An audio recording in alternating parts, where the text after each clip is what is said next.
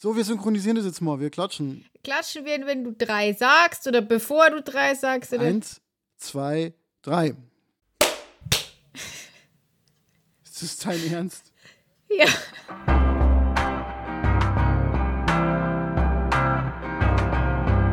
Hallo Ernstfall. Aufzeichnungen am Rande der Normalität.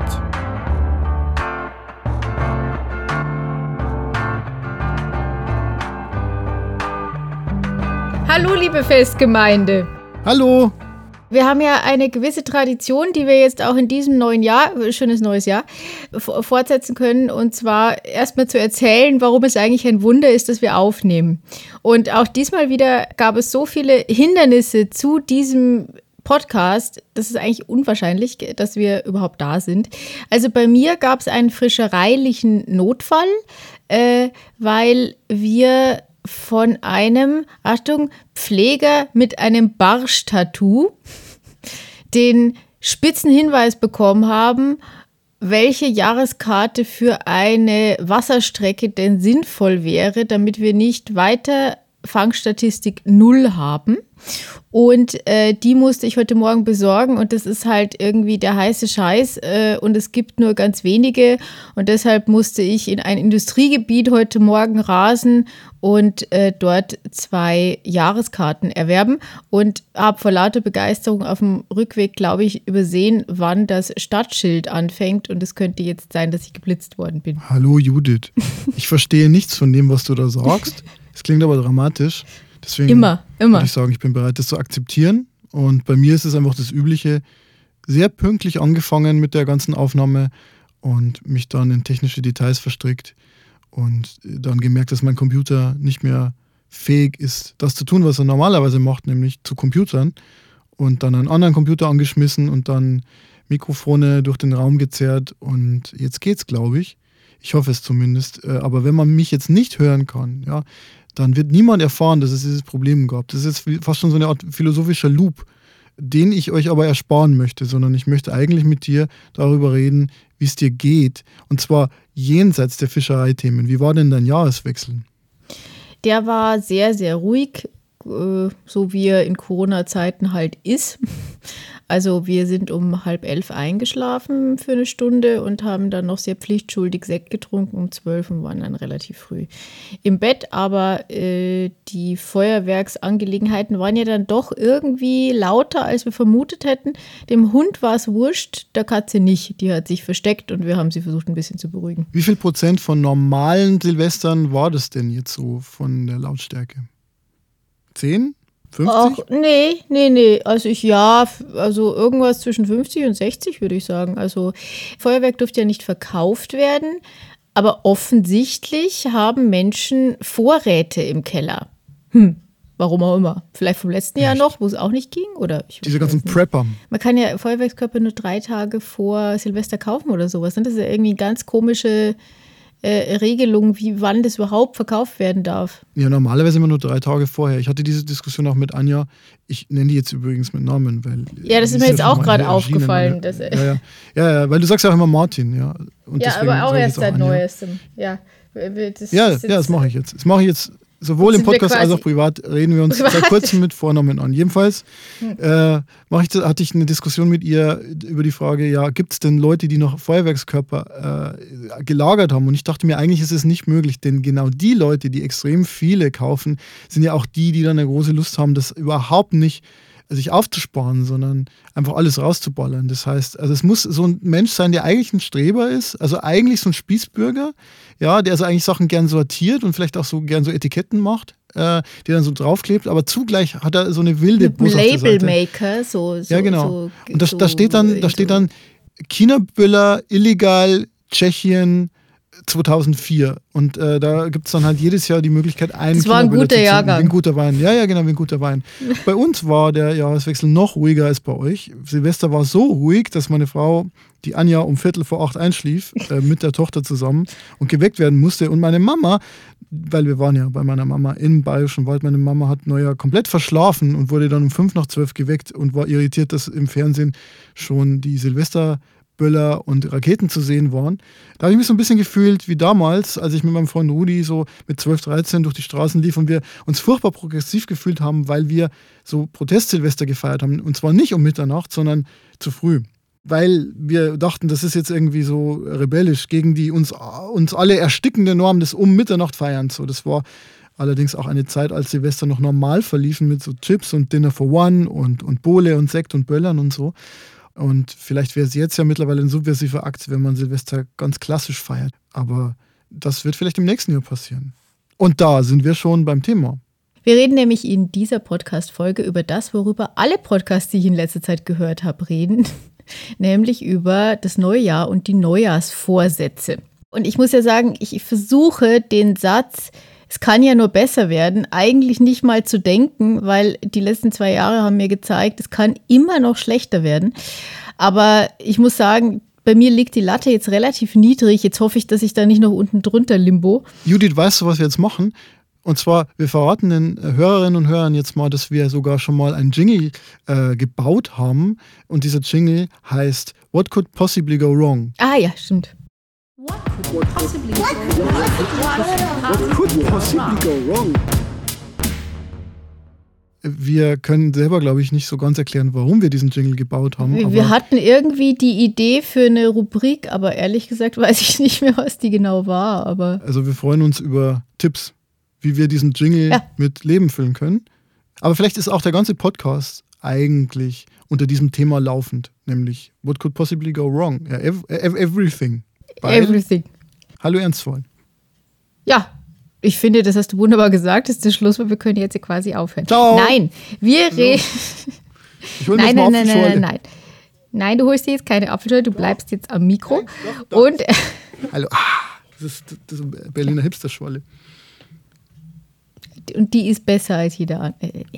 Jetzt, jetzt, jetzt, wir kommen jetzt hier mal zum Thema. Ich komme mir schon vor wie so eine Lehrerin, die irgendwie die Kinder ermahnen muss. Los geht's.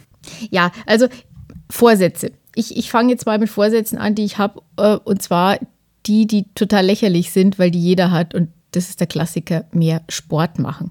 Bei mir hat es aber einen medizinischen Hintergrund. Ich habe ja vor Weihnachten schon sehr mit der Fatigue zu kämpfen gehabt, also mit dieser Erschöpfung nach der Krebstherapie. Und ich habe das Gefühl, dass es seit Neujahr eigentlich noch schlechter geworden ist. Also ich fühle mich immer, immer müder und erschöpfter und äh, habe mal wieder mir vorgenommen, einen Großangriff darauf zu betreiben.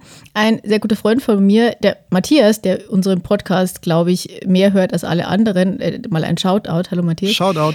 Hallo Matthias. Jedenfalls meinte der, vielleicht sollte ich es mal versuchen, nicht mehr Sport zu machen, um fitter zu werden, sondern mir einfach mal mehr Ruhe gönnen.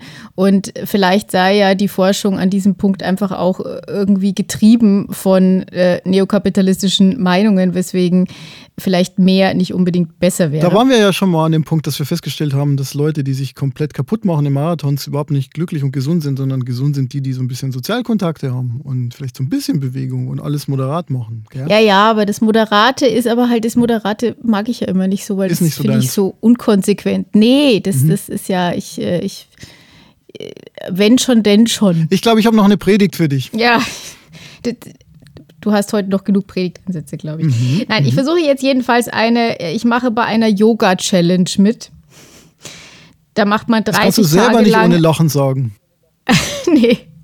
Das ist eigentlich lustig, nicht wirklich, weil Yoga vor allem, weil also auch so entspannt ist, da passt irgendwie das Wort Challenge gar nicht so. Ja, oder? ich glaube, Yoga hat äh, das Entspannte verloren, nachdem es in die westliche Welt importiert wurde. Aber Gute Beobachtung. Jedenfalls äh, geht es darum, dass eine äh, der tausenden Yoga-Influencerinnen auf äh, YouTube äh, eine Challenge ausgerufen hat, die eigentlich nur darin besteht, dass man es jeden Tag 30 Tage lang macht und sie hat da verschiedene Videos und jeden Tag gibt es ein neues Video und die sind aber leider, wie ich jetzt so in den ersten Tagen des Jahres feststellen musste, sehr, sehr unterschiedlich, weswegen es in manchen Tagen total okay ist und an anderen falle ich einfach wirklich komplett auf der Matte um. Also ich finde es ganz immer erstaunlich, also allein wie sie beschreibt, was sie tut, äh, weil manchmal hat man ja nicht die Chance, in diesem Winkel noch den Bildschirm zu sehen, egal wo man den hingestellt hat. Und deswegen brauchen wir Virtual Reality Brillen, die dir das ins Gesichtsfeld projizieren. Apropos Virtual Reality, das war ein kleiner Fail äh, bei den Weihnachtsgeschenken. Und zwar habe ich Martin einen digitalen Theaterabend äh, oder ein Krimi-Theaterstück, wie auch immer, geschenkt, das man in einer gemieteten Virtual Reality Brille anschauen konnte. Das Problem ist, also wir wissen nicht, wer der Mörder war, weil wir haben es beide ungefähr 15 Minuten ausgehalten und mussten uns dann Übergeben? hinlegen, was aber auch nicht geholfen hat, weil uns derart schlecht war. Na, wir haben es geschafft, dass es nicht da zum Äußersten kam, aber ähm, ich habe kurz überlegt, ob ich mittags einen Schnaps brauche. Also ich, ich fand es wirklich, ähm, es, also ich hätte es nicht gedacht. Vor allem habe ich irgendwie noch großspurig erklärt, naja, du bist ja wahrscheinlich auch gestanden oder auf dem Stuhl gesessen. Da setzt man sich besser am Boden.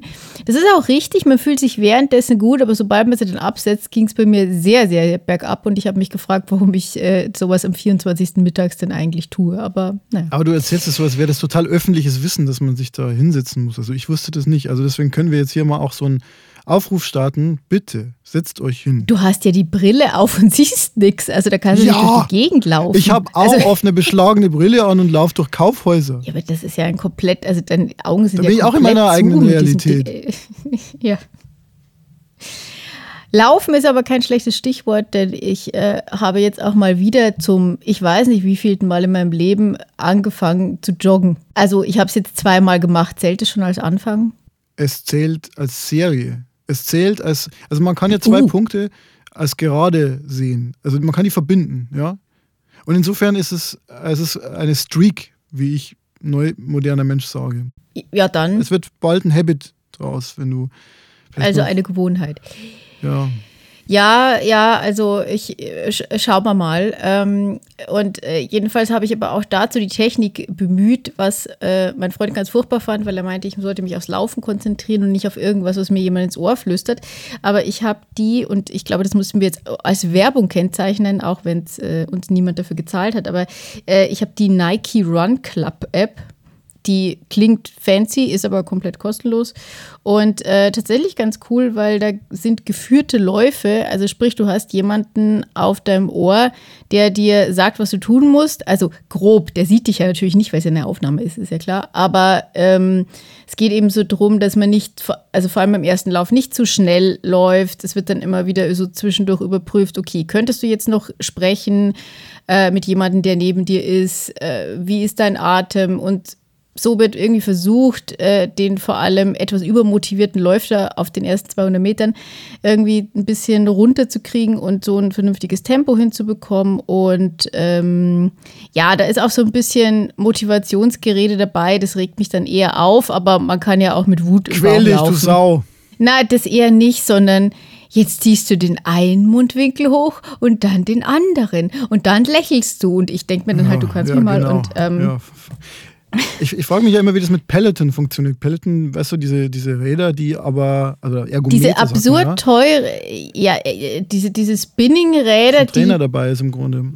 die sind ja unfassbar teuer. Also das Ja. ist ja, äh, die die kosten ja irgendwie Tausende von Euro. Aber das ist doch in der Werbung auch immer so, dass dann noch irgendwie jemand sagt, so, Peloton, Leute, jetzt quält euch nochmal, dann habt ihr es geschafft.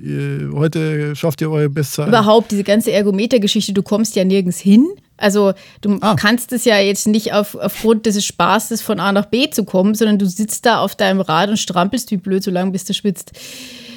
Ja, du merkst es mit dem Sportler-Mindset, das Ja, habe ich schon bist, voll drauf. Du, so, bist, ja. du bist eine Athletin, würde ich sagen. Ja. Der Witz ist ja der, du hast mir ein Buch geschenkt, das sich die 1%-Methode nennt, weil du meine Art, äh, immer alles radikal machen zu wollen, schon kennst.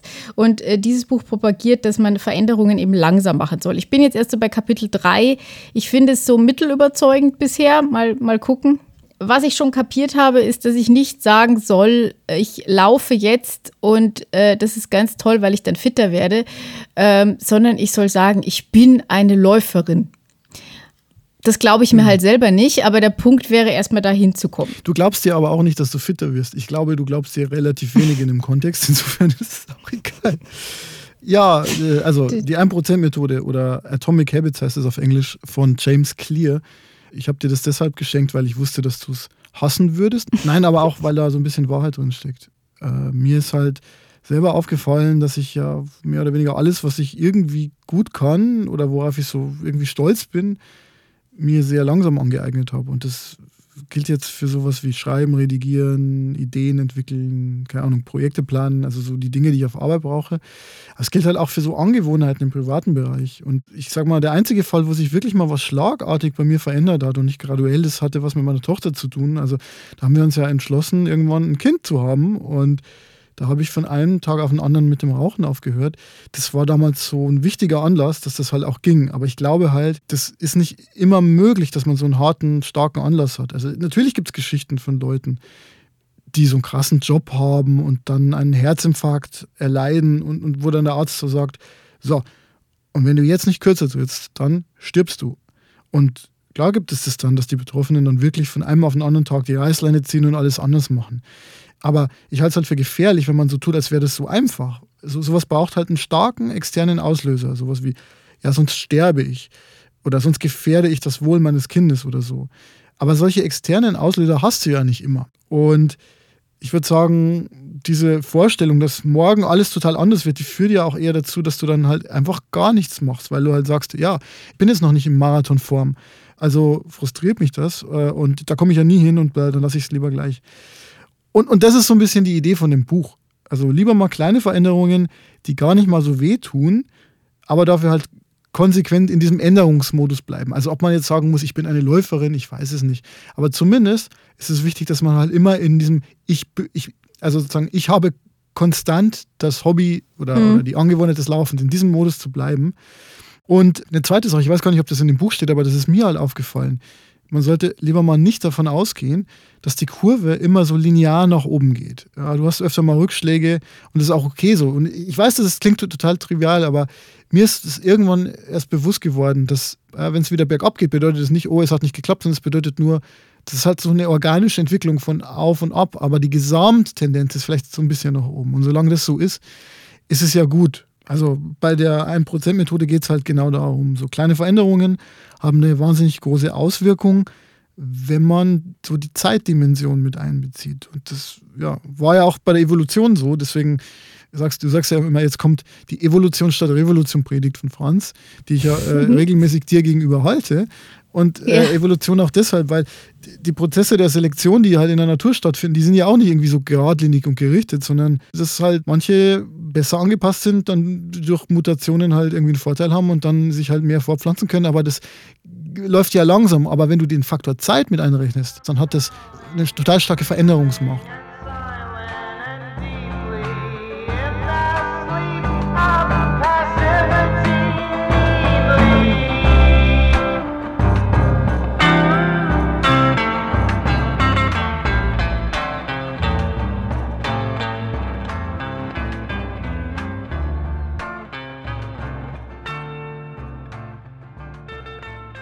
Der Faktor Zeit ist ein gutes Stichwort für noch eine andere Gewohnheit, die ich mir versuche ähm, für dieses Jahr vorzunehmen oder die ich versuche umzusetzen. Und zwar lese ich jeden Tag eine Seite aus dem Buch Daily Stoic. Ich weiß nicht, ob wir über den schon mal hier gesprochen haben. Also ich weiß, wir haben uns schon mal drüber unterhalten.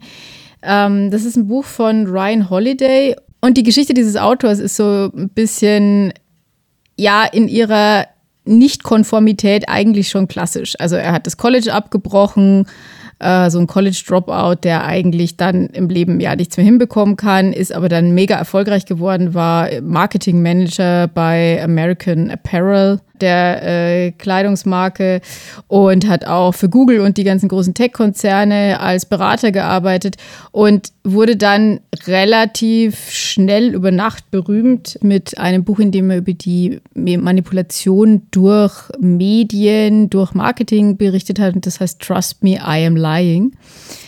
Schöner Titel. Und äh, dem folgten noch ganz, ganz viele andere Bücher. Und warum ich auf den überhaupt gestoßen bin, ist, weil es meiner Ansicht nach einer der wenigen Menschen ist, der wirklich mit einer Beschäftigung mit den alten griechischen Philosophen, genauer gesagt den Stoikern, inzwischen ein ziemliches Vermögen gemacht haben dürfte. Er hat mehrere Bücher darüber geschrieben, er hat einen YouTube-Kanal, auf dem er, ich glaube, nahezu täglich äh, was erzählt. Und ich finde die Sachen, die er da macht, eigentlich relativ fundiert, was mich immer wieder überrascht. Natürlich ist es verkürzt, natürlich ist es irgendwie so in äh, Happengröße herunter reduziert, aber nicht unbedingt falsch, würde ich, würd ich mal ja. sagen. Und ähm, es gibt von ihm eben ein Buch, wo für jeden Tag die Aussage eines Stoikers, Seneca, aber hauptsächlich würde ich fast sagen Marc Aurel, den er wohl sehr gern mag, zitiert wird und dann eine kurze Interpretation, alles wie gesagt auf einer Seite, ähm, die er dazu abgibt. Das habe ich im letzten Jahr schon immer mal wieder gelesen und habe mir jetzt für dieses Jahr vorgenommen, das jeden Tag zu tun. Und ich bin dabei auf ein weiteres Merchandise-Produkt von dem Mann gestoßen. Das Ganze gibt es nämlich als Daily Stoic Journal oder ich glaube das tägliche Stoiker Tagebuch oder so ähnlich. Und wieder sind wir in der Kategorie Dark Academia. Ja, Durchaus, durchaus. Und ähm, aber für dieses, äh, für dieses Journal, was im Endeffekt dann nichts anderes ist als sehr viele leere Seiten, es kostet aber nahezu genauso viel wie das Buch mit den bedruckten Seiten, da bin ich auf der Amazon-Bewertungsseite gelandet. Und das ist jetzt ein kleiner Exkurs, aber ich weiß ja nicht, ob du das manchmal machst, aber Amazon-Bewertungen lesen. Finde ich ja immer, äh, das, das, das kann durchaus Spaß machen.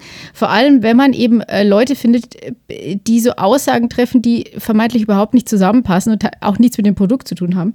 Was ich sehr schön fand, war von Amazon Andy. Der hat äh, aber hat zum Thema Namen, also das, ja, ja, ja, das war der, der Bewerter dieser Amazon, Amazon Andy. Der Amazon Andy. Äh, keine Ahnung. Jedenfalls hat, ähm, hat er zu Marc Aurel und dem Stoizismus was sehr Wertvolles beizutragen, nämlich er hat gesagt, er hätte ja gehört, dass Marc Aurel ziemlich opiumabhängig war und deswegen sollte man sich doch mal fragen, ob er jetzt wirklich philosophisch durchleuchtet oder einfach nur auf Droge war. Hm. Was uns zu der Frage bringt, ob dies mit der Hanflegalisierung in diesem Jahr was wird. Was ist dein Tipp? Ja, ich glaube schon. Also die Signale waren schon sehr positiv. Ja. Und äh, ich war aber auch vorher schon Stoiker. Aber ich bin ein bisschen aufgedrehter Stoiker. Ich bin nicht so ein buddhistischer Stoiker, um jetzt mal einfach alle Weltweisheiten in einen Topf zu werfen, wie man es beim Crossover-Podcast Hallo Ernstfall halt Da macht. würdest du dich äh, vielleicht mit Biscuit Fiend, Fiend keine Ahnung. Hast du jetzt alle Amazon-Bewertungen Nein, nicht alle, aber, aber die habe ich mir, nein, die habe ich mir tatsächlich was notiert, weil die fand ich großartig, weil die hat noch weniger Sinn gemacht. Also der hat erst gesagt, er hat sich dieses Ding jetzt gekauft und hat dann gesagt, dass die Stoiker ja zu, also das Buch total schlecht ist, weil da doofe Fragen gestellt werden. Also die, die er zitiert hat, waren auch ein bisschen, bisschen banal. Ähm, und äh, generell findet er aber, dass die, dass die Stoiker zu Unrecht populär sind. Und das würde man ja schon daran äh, sehen, wenn man sich überlegt, wie Seneca gestorben ist. Dann hat er darüber aber hm. kein Wort mehr verloren. Er hat quasi so ein, ich wollte ja nur mal anmerken, dass, also so ein, so ein klassisches Impfgegner-Argument, ja, aber jemand anders ist ja, äh, ne, so. Und ähm, äh, dann habe ich mich noch mal kurz gefragt, was jetzt äh, mit Seneca noch mal genau war. Also ich wusste jetzt nicht mehr auswendig, auch wenn ich es irgendwann mal gelernt hat. Und zwar äh, hat Seneca Selbstmord begangen ja, der wurde in den Tod getrieben. Ja, ja, genau. Genau, aber äh, er wurde dazu aufgefordert und zwar von Nero. Äh, gegen Nero war nämlich ein Mordanschlag geplant, der wurde vereitelt oder beziehungsweise die, äh, es flog schon während der Planungen auf und dann hat Nero eine groß angelegte äh, Denunziationskampagne gestartet, sodass sich alle möglichen Leute gegenseitig äh, beschuldigt haben. Seneca war da auch unter den Beschuldigten. Man weiß, glaube ich, nicht, also er hatte wohl irgendwas damit zu tun, nicht planerisch kämpferisch, aber er wusste davon. Er hätte es aber schon mal versuchen können, sich zu verteidigen, hat er aber nicht. Er war zu dem Zeitpunkt im Übrigen auch schon relativ alt und hatte auch viele Krankheiten und ging generell nicht so gut. Also das ist so ein Punkt, der hat sich jetzt dann nicht in der, in der Mitte seines Lebens irgendwie dahin gerafft selbst. Was aber äh, sehr bedauerlich ist, ist, äh, abgesehen davon, dass es irgendwie generell nicht so schön ist, wenn du aufgefordert wirst, dich umzubringen, äh, es hat nicht funktioniert.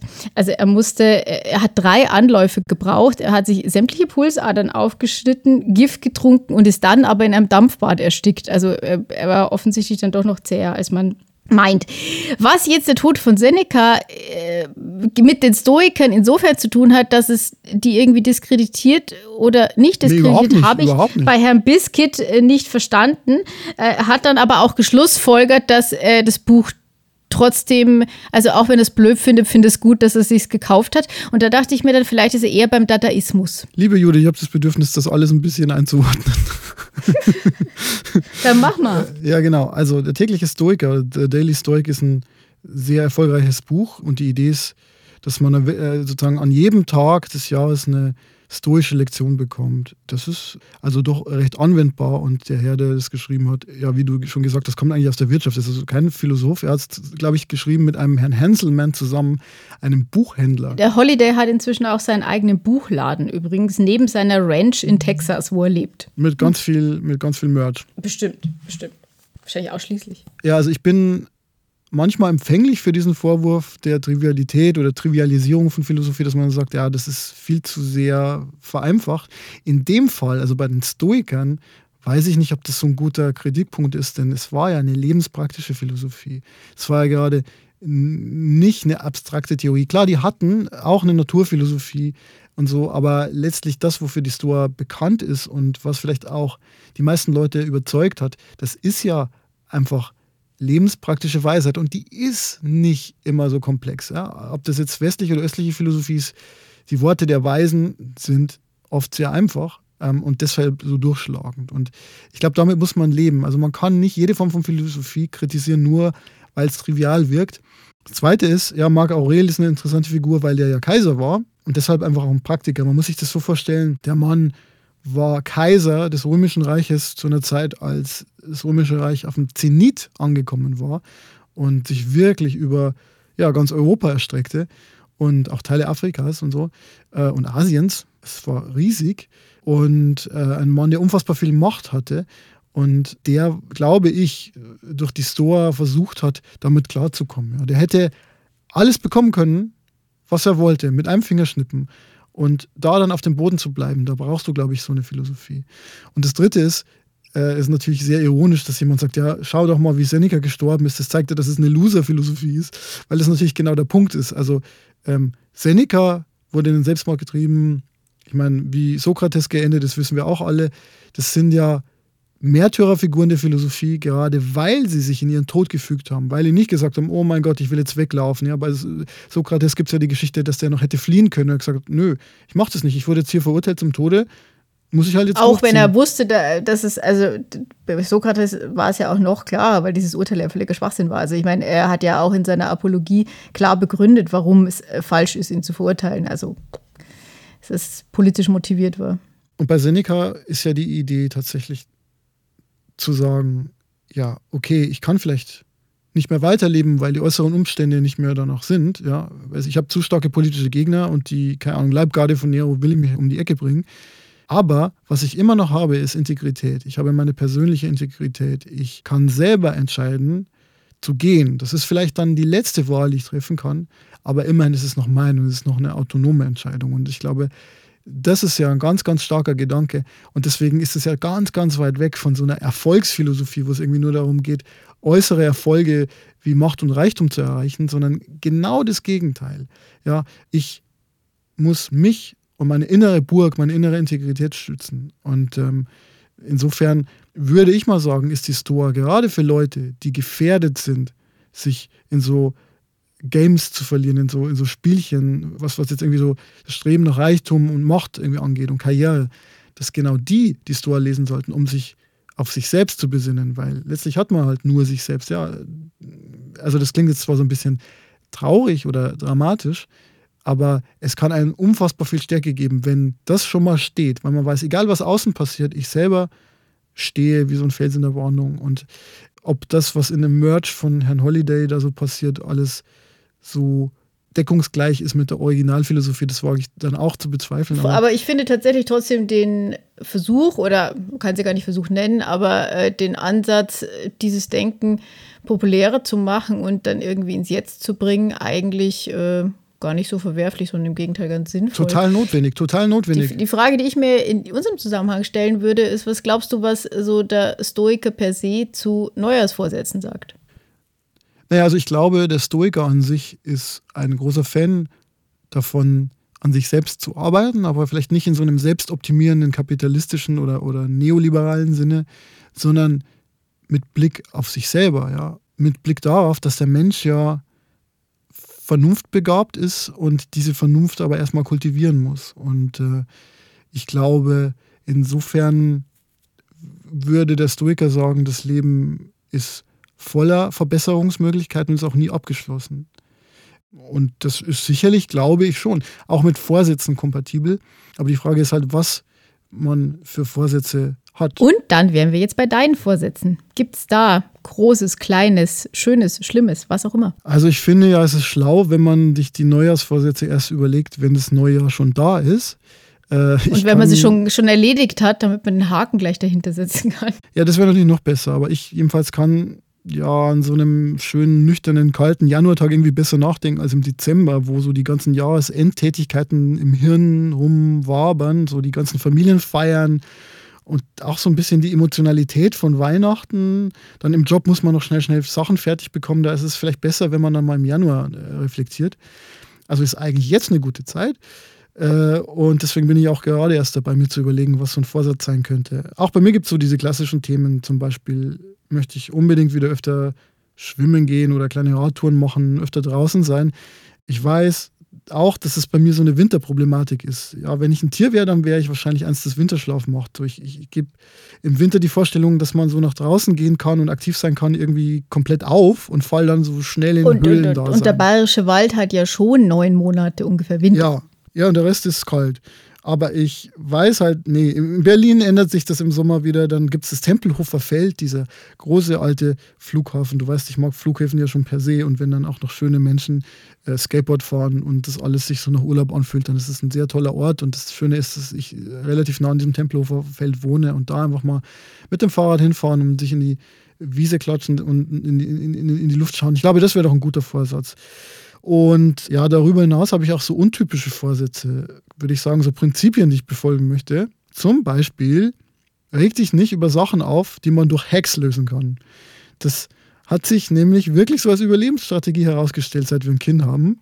Also nicht immer grundsätzlich und persönlich werden und nicht verzweifeln, sondern schauen, ob man so eine nervige, anstrengende Situation nicht einfach durch, durch einen einen oder anderen Trick oder Lifehack verbessern kann. Ähm, ja, zum Beispiel haben Anja und ich gemerkt, dass wir im Alltag viel besser funktionieren, wenn wir unsere Lebensrhythmen noch stärker, also voneinander absetzen. Anja ist eine Lerche, ich bin eine Eule und ja, Anja braucht die frühen Morgenstunden einfach, um schon mal ein Stündchen am Laptop zu sitzen und so Sachen zu tun, die für sie wichtig sind. Und ja, um 5 Uhr morgens stört sie da keiner. Also haben wir diesen Rhythmus bei ihr nach vorne verschoben, bei mir eher nach hinten. Und ich mache dann die Dinge, für die ich Zeit zum Nachdenken brauche, eben dann, wenn alle schon längst schlafen. Also ihr geht euch mehr aus dem Weg. Völlig richtig, es löst einige eheliche Probleme. Nein, äh, ja, aber man muss auch dazu sagen, wir sehen uns derzeit fast jeden Tag im Homeoffice und sitzen uns da gegenüber und schauen uns an. Also ich glaube, wir haben schon genug Me-Time, oder Us-Time besser gesagt.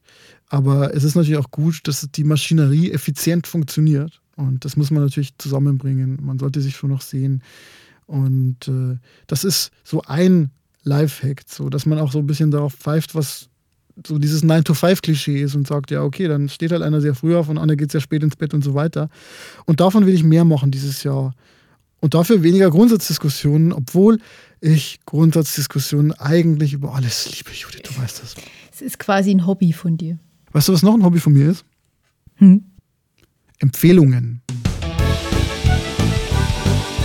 Rausschmeißer. Ja, auch mein Rausschmeißer hat was zu tun mit der Idee dieser Folge, nämlich mit der Idee der kontinuierlichen Verbesserung. Und zwar ist es so, meine Eltern hatten eine einzige gute Platte im Schrank, und zwar Let It Be von den Beatles. Und für mich ist es geradezu eine mystische Platte, weil ich die so oft aufgelegt habe als Kind. Und auch weil man auf der Platte nicht nur so schöne Lieder wie Across the Universe oder The Long and Winding Road hören konnte, sondern auch immer Typen, die zwischen den Liedern so herumblödeln. Und ich habe mich als Kind immer gefragt, was das wohl für so eine Aufnahmesituation gewesen sein mag. Es klang für mich immer sehr roh, sehr natürlich, irgendwie ganz, ganz seltsam. Und ähm, ja, das Album ist im Januar 69 aufgenommen worden und da war glücklicherweise ein Filmteam dabei, das unzählige Stunden Material gedreht hat. Dieses Material mündete, glaube ich, mal in einer Doku irgendwann. Aber jetzt wurde es neu zusammengestellt im Rahmen einer dreiteiligen neuen Doku namens Get Back. Also Get Back wie das Beatles-Lied, das auch auf diesem Album Let It Be ist. Und man kann dazu viel sagen, wäre vielleicht eine eigene Podcast-Folge, aber was ich am bemerkenswertesten fand, ist, dass man aus einer Gruppe, die sich wenig später ja auflösen sollte, die Beatles haben sich ja dann getrennt, unmittelbar nach diesen Aufnahmen oder sehr bald nach diesen Aufnahmen, dass man so einer Gruppe zusehen kann, wie sie Lieder macht.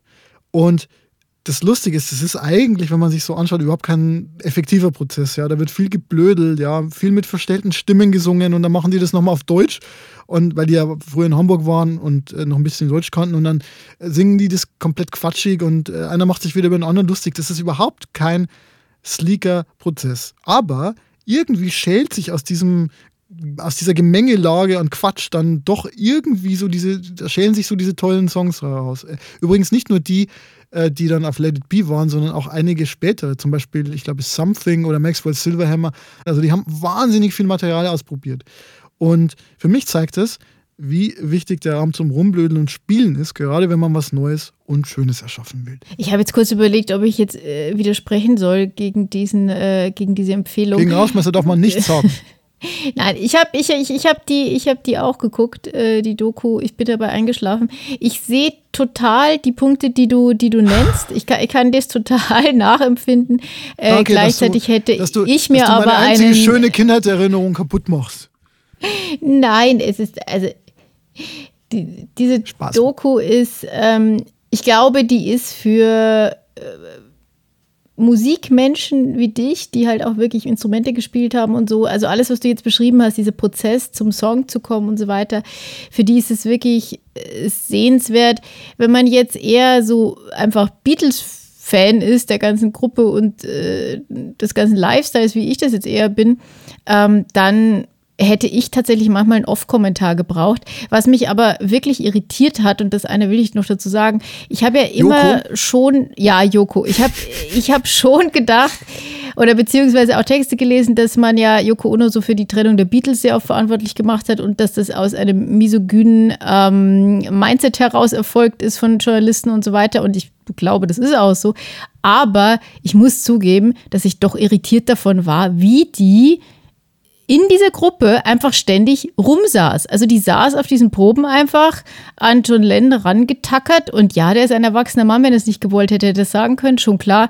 Aber auch ich fand es ein bisschen irritierend, dass sie da so die ganze Zeit sitzt und ähm, man ja, Ja, nicht so genau tut. weiß, warum. Also sie- ja, also Manchmal strickt sie, manchmal äh, schreit sie ins Mikrofon und macht so Quatschaufnahmen auch noch, aber im Wesentlichen ist sie halt da und wirkt auch ein Ja. bisschen passiv-aggressiv. Aber Paul McCartney Ja. hat später mal bei Yoko Ono gesagt, er hat sie missverstanden, weil er dachte immer, es ist eine sehr harte Frau, aber er meint, das ist eigentlich das Gegenteil der Fall. Sie ist halt eine sehr spezielle Person, aber wohl eigentlich relativ herzlich. Ähm, aber in dem Film kommt sie auch nicht gut rüber, das muss man sagen. Die Nee. ist einfach immer da.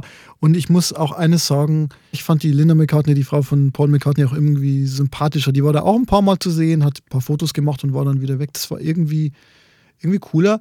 Aber wie dem auch sei, Judith, was ist denn dein Rausschmeißer? Ich habe mir jetzt überlegt, ob ich da irgendeine Überleitung hinkriege, es hat damit einfach absolut gar nichts zu tun, deswegen lassen wir es einfach. Ich äh, möchte einen Film empfehlen mit dem schönen Titel Don't Look Up, also schau nicht nach oben. Und zwar ist es eine sehr, sehr neue äh, Komödie von Adam McKay, die ist auf Netflix am 24. Dezember erschienen. Wir haben sie nicht direkt am 24. geguckt, aber ich weiß nicht, 25. wahrscheinlich schon oder ein bisschen später. Das ist ein Film, in dem geht es um einen Kometenabsturz. Also ein Komet ist auf dem Weg zur Erde und ein Wissenschaftlerteam, gespielt von Leonardo DiCaprio und Jennifer Lawrence, sieht diesen Kometen, rechnet aus, was der Einschlag bedeuten wird, nämlich die komplette Vernichtung der Erde und oder zumindest äh, der aller Menschen, die da drauf leben und versuchen dann eben das der Menschheit, äh, der Politik, der Welt mitzuteilen.